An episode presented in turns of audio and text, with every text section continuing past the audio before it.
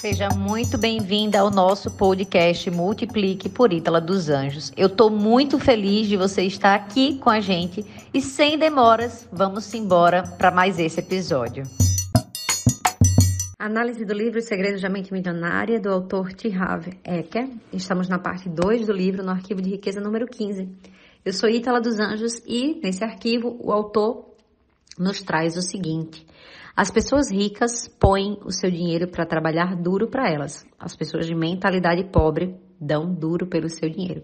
E o autor, já vou destacar aqui uma parte que ele é muito direto, literalmente. Ele fala: vou ser direto. A ideia de que é necessário trabalhar duro durante toda a vida para ficar rico é besteira. Se assim fosse, né, gente?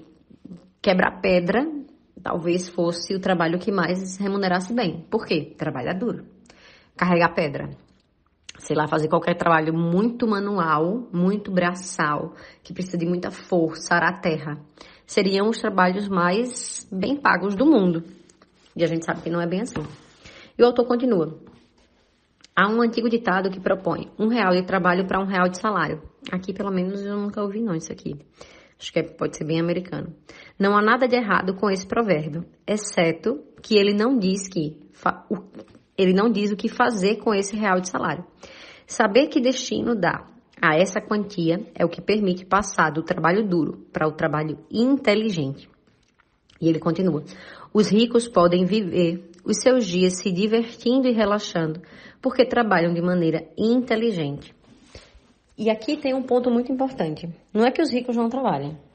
Pode existir, óbvio, uma, uma hora da sua vida que você atinja a independência financeira e você não precise mais trabalhar. Você trabalha realmente porque você quer, porque os seus investimentos eles fazem é, os rendimentos necessários, né? Eles, eles pagam os juros necessários para pagar o seu estilo de vida. E aí a gente volta até no arquivo anterior de riqueza que o autor fala da simplificação, de que quanto mais enxuta for a sua vida, mais rápido você tem condições de atingir esse valor e chegar na sua independência financeira, que ele chama liberdade. Eu não concordo com o termo, eu chamo de independência financeira, eu explico isso melhor. É, eu acho que eu já comentei aqui, mas também explico isso bem nos meus cursos. Mas a ideia é uma pessoa de mentalidade rica, ou uma pessoa que está em construção de riqueza, é, antes da sua independência financeira, obviamente, ela trabalha sim. Ela trabalha, inclusive, com muito afinco. Mas não existe dureza, existe inteligência no trabalho, como o autor coloca aqui. Inclusive, a pessoa que é inteligente, ela sabe do poder do descanso, ela sabe do poder de gerir a sua energia, de não colocar energia onde não deveria. Ela sabe, inclusive, que fazer uma atividade física e cuidar da saúde gera mais energia, gera mais foco. Ela sabe, inclusive, que Existem trabalhos muito manuais que ela pode delegar porque são mais baratos do que a hora dela. Então, isso é inteligência. Quem olha a minha vida, e óbvio que há desequilíbrio de vez em quando, mas eu já, já ouvi de pessoas até conhecidas ainda assim, ah, você só, você só viaja. Ah, mas você não trabalha, você só vive de férias. E não é bem assim. O problema é que eu trabalho com inteligência. E eu sei do valor do descanso. Então, se você já achava que para ser rica tem que trabalhar duro, tem que se afastar das pessoas que você ama, tem que qualquer coisa, se faça aquelas perguntas que eu dei de presente para você da Byron Kate. Isso é verdade para todo mundo no mundo, em qualquer circunstância. Existem pessoas que desbancam essa sua verdade, esse seu paradigma? Me parece que sim. E aí o autor continua. Eles acreditam no seguinte: quanto mais o dinheiro trabalha, menos eu terei que trabalhar. Esse é um bom princípio para ter na cabeça, né? É um bom arquivo para ter na cabeça. As pessoas ricas aqui ele está falando. No jogo do dinheiro, muita gente não faz a menor ideia de quanto custa vencer. Qual é a sua meta? Quando você vence o seu jogo, você está jogando para o gasto, para ter rendimento de 30 mil por ano, para ficar milionário ou para se tornar um multimilionário? O objetivo do jogo do dinheiro que eu ensino é nunca ter que trabalhar novamente, a não ser que você deseje fazer isso, e nesse caso, que seja por opção e não por necessidade. Eu concordo plenamente com o autor. Inclusive, o meu jogo é esse. Em outras palavras, a meta é tornar-se financeiramente livre tão rápido quanto possível. A minha definição de liberdade financeira é simples: é a capacidade de viver o estilo de vida que você deseja sem precisar trabalhar nem depender do dinheiro de alguém. A minha definição de liberdade financeira não é essa. Liberdade financeira, para mim, é quando você atinge a capacidade de tomar decisões financeiras na sua vida sem depender sem que o dinheiro te prenda, sem se tornar refém do dinheiro aqui. Então, quando você, por exemplo, tem uma reserva da paz robusta e algum, algum já capital, investimentos, investi né? Então, rodando por você, você atinge um momento da sua vida que você não fica mais presa no seu trabalho, você pode transicionar do trabalho, construir uma nova carreira, você pode sair de um relacionamento, construir um novo relacionamento, você pode ir e vir para onde quiser, você pode morar numa casa, você pode morar num apartamento, você pode morar no Brasil ou em Nova York, você tem liberdade financeira. Esse é o meu ponto de vista. O que o autor chama de liberdade financeira, que é o momento em que os seus investimentos bancam o seu estilo de vida, esse momento para mim é independência financeira. É aquele momento em que eu não preciso mais trabalhar, porque o meu dinheiro já faz mais dinheiro para mim, a ponto de, se eu quiser, eu me aposentei. Então, para mim, isso é independência financeira. O autor continua. Pouquíssima gente aprendeu a criar fontes de rendimento passivo na escola. Eu diria que ninguém, pelo menos não aqui no Brasil. Na faculdade ou em qualquer outro lugar. Isso é verdade. 15 anos de estudo, inclusive as pessoas que fizeram faculdade de administração, administração de empresas, economia, essas pessoas também não aprenderam sobre investimentos. Simplesmente não aprenderam. E a gente continua. O resultado é que a maioria das pessoas não sabe quase nada e, consequentemente, não faz grande coisa a respeito disso. As pessoas ricas pensam a longo prazo. Elas equilibram os seus gastos e prazeres de hoje com os investimentos necessários para a liberdade de amanhã. E o autor continua. Quem não cuida do problema, agora dirá a mesma coisa de novo amanhã. Aqui é muito aquela frase de eu, eu digo que hoje eu não tenho tempo para cuidar do problema e amanhã eu vou ter que ter tempo para cuidar de um grande problema, né?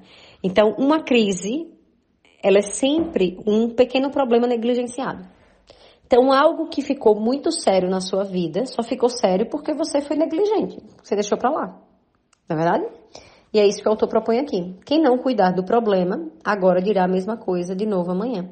Então, amanhã você vai dizer que é um problema e que é um problema. E aí o problema vai ficando maior, maior, maior, até que vira uma avalanche. O autor continua.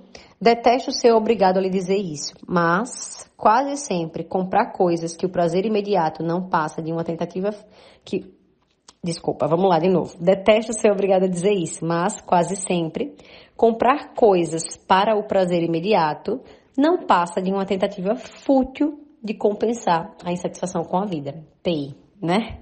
Nesse momento, o autor dá uma chacoalhada em todos nós. E eu falo muito. Tem uma frase que eu aprendi na época que eu estava no curso de formação da Polícia Militar de Chá de Alagoas. Eu acho que eu já falei isso aqui e vou repetir. Uma professora de estudo de excesso, abuso, uso e abuso de drogas. Ela era psicóloga, eu não vou lembrar o nome dela.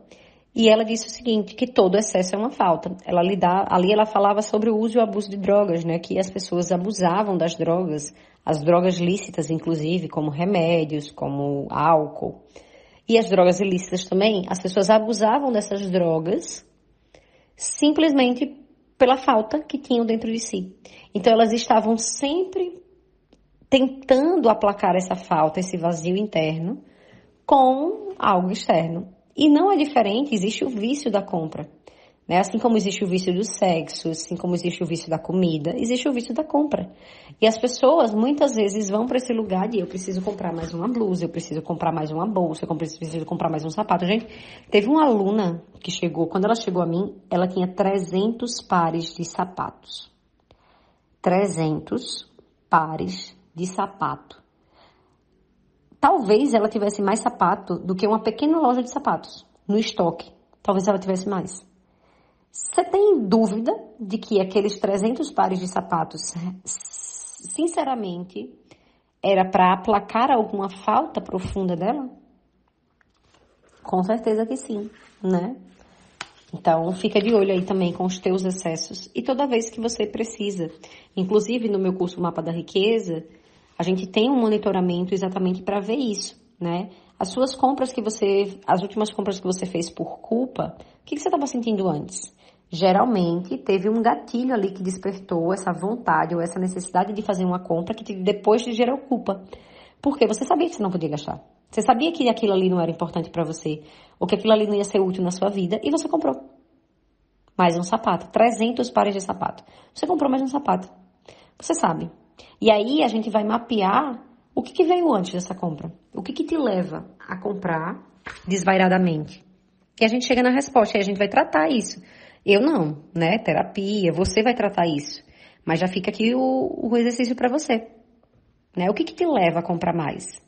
Tristeza, raiva, frustração, rancor, ansiedade. O que, que é que te leva? E a gente continua. O autor fala o seguinte: Ofereço a você o mesmo conselho que dou aos meus filhos: compre imóveis. Eu discordo do autor aqui nesse ponto. Mais uma vez, eu também já falei sobre isso aqui em outra análise. Esse livro foi escrito antes de estourar a bolsa imobiliária, desculpa, antes de estourar a bolha imobiliária lá nos Estados Unidos. E, e aí, óbvio que investir em imóveis lá nos Estados Unidos era uma grande forma de você ter capital no longo prazo. Mas eu não acredito em investimento em imóveis sem uma, sem uma grande gerência da sua diversificação e da sua carteira de investimentos, principalmente se forem imóveis físicos.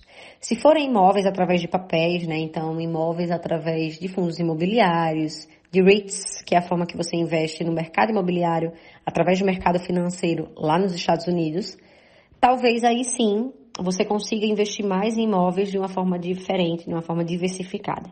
Mas, como o autor fala aqui, literalmente em imóvel físico, eu não sugiro que você siga esse conselho dele, não. Até porque o seu, a sua liquidez, a capacidade de você ter acesso a esse dinheiro é muito baixa. O que, na maioria, para a maioria das pessoas, pelo menos quando estão construindo patrimônio, isso quer dizer um empenho de capital muito grande uma possibilidade de você manejar e aproveitar outras oportunidades muito baixa, e inclusive de você voltar isso para si mesma, né? Então, numa necessidade tudo, você não ter acesso a esse dinheiro.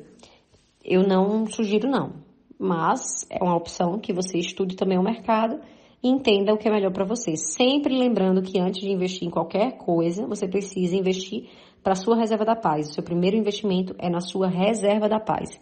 Ela que vai blindar os seus investimentos e te dar leveza e tranquilidade para fluir com a vida. E ela, inclusive, é que vai criar estabilidade para você se você não tiver uma renda fixa todos os meses, se você não tiver um contra-cheque. Ela é que vai criar, tanto para você quanto para sua empresa, se você for autônomo, se você for profissional liberal, se você for cargo comissionado, se você tiver uma profissão que é comissionada também. Qualquer tipo de, de, de renda que for variável, a reserva vai te trazer essa estabilidade, a reserva da paz. Tanto para você quanto da sua empresa, para também a sua empresa nunca precisar enfrentar crises e fechar diante de momentos imprevistos. Já se você tem um contra-cheque e, também está tudo bem, a reserva da paz ela vai te blindar contra outras, outros inconvenientes e importúnios da vida, mas também vai te trazer a oportunidade de aproveitar melhores investimentos, de aproveitar melhores oportunidades de compra. Então tem várias funções, tá? Eu ensino tudo isso melhor nos meus cursos. A gente continua. As pessoas de mentalidade pobre veem cada real como um dinheiro a ser trocado por algo que querem imediatamente. Os ricos consideram cada real que possuem uma semente a ser plantada, que rendem outros 100 reais. O segredo é instruir-se. Em suma, as pessoas que pensam pequeno dão duro, gastam todo o seu dinheiro e precisam trabalhar muito para sempre. Quem é rico, trabalha duro, poupa e investe o dinheiro que nunca mais, para nunca mais ter que trabalhar. Eu, eu, eu não quero trabalhar duro não, tá? E eu tento não trabalhar duro, óbvio que às vezes a gente desequilibra, Mas eu tento não trabalhar duro, não. Eu não quero isso pra mim, não. Cancela, né? Fica para você, querido. Eu quero trabalhar com leveza. Eu quero trabalhar com alegria, com felicidade, com facilidade. Duro, não. Mas não trabalhar duro não quer dizer trabalhar bem, trabalhar com afinco, trabalhar com dedicação, trabalhar bastante. Mas também não quer dizer trabalhar duro. É, enfim, pode ser também questão de tradução, né? E o autor finaliza com a declaração: O meu dinheiro trabalha para mim e se multiplica. Eu tenho uma mente multimilionária. E a gente se vê no próximo episódio. Eu vou amar saber como você se sentiu nesse episódio e quais foram as suas grandes viradas de chave. Por favor, vai me contar lá nas redes sociais que eu quero muito saber como tá sendo para você aí do outro lado. Um cheiro para você. Até já. Tchau, tchau.